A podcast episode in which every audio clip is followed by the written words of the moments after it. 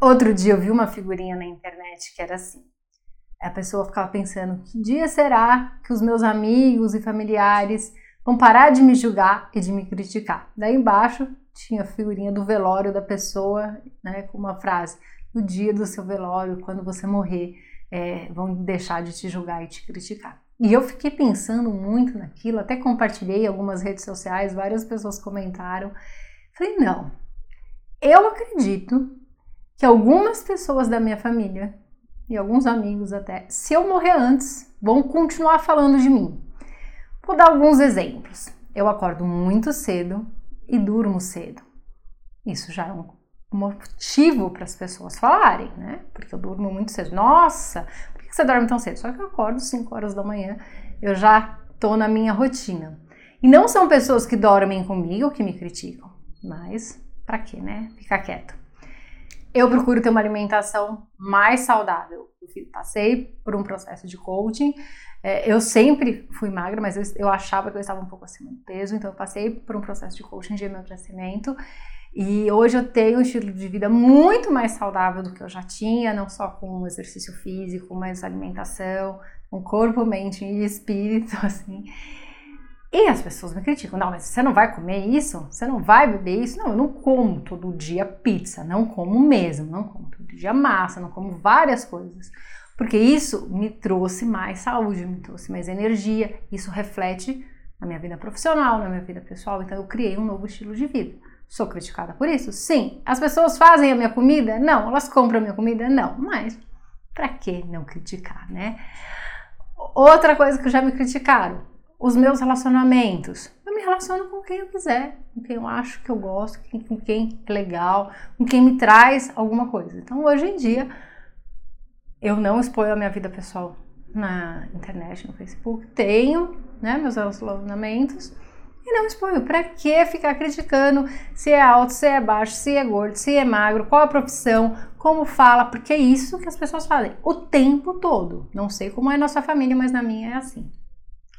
É, outra coisa que também, profissão. Quando eu mudei de profissão, para que largar essa profissão?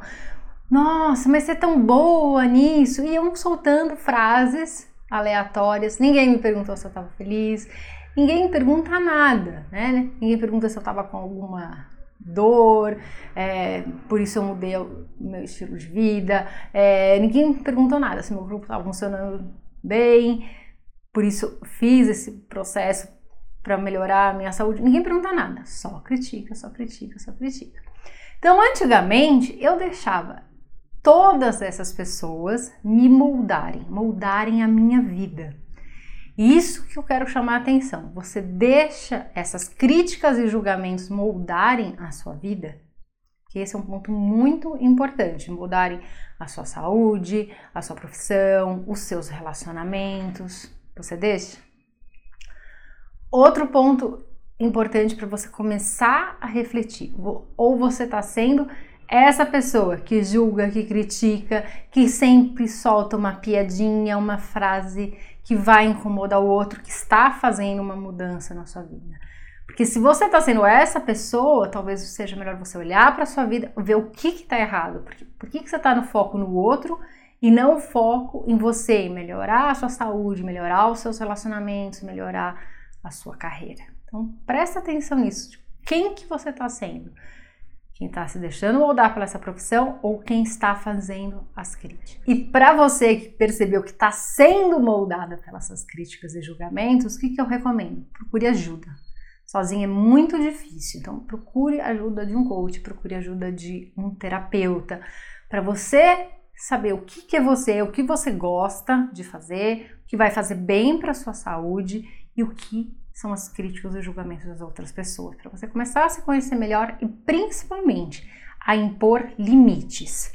E isso é extremamente necessário. Hoje eu imponho limites no começo com educação, com respeito, fala uma, fala duas, depois, né? A pessoa não entende, óbvio que eu sou mais enfática e eu não tenho o menor problema com isso. É, eu tenho até algumas clientes que falam, Paula, eu quero ser você, quero ser... hoje eu precisei ser mais Paulo, elas brincam comigo. Então, pensa nisso, quem que você está sendo, por que, que você está sendo e se é assim que você quer continuar sendo a pessoa que critica ou a pessoa que é moldada pela crítica, ok?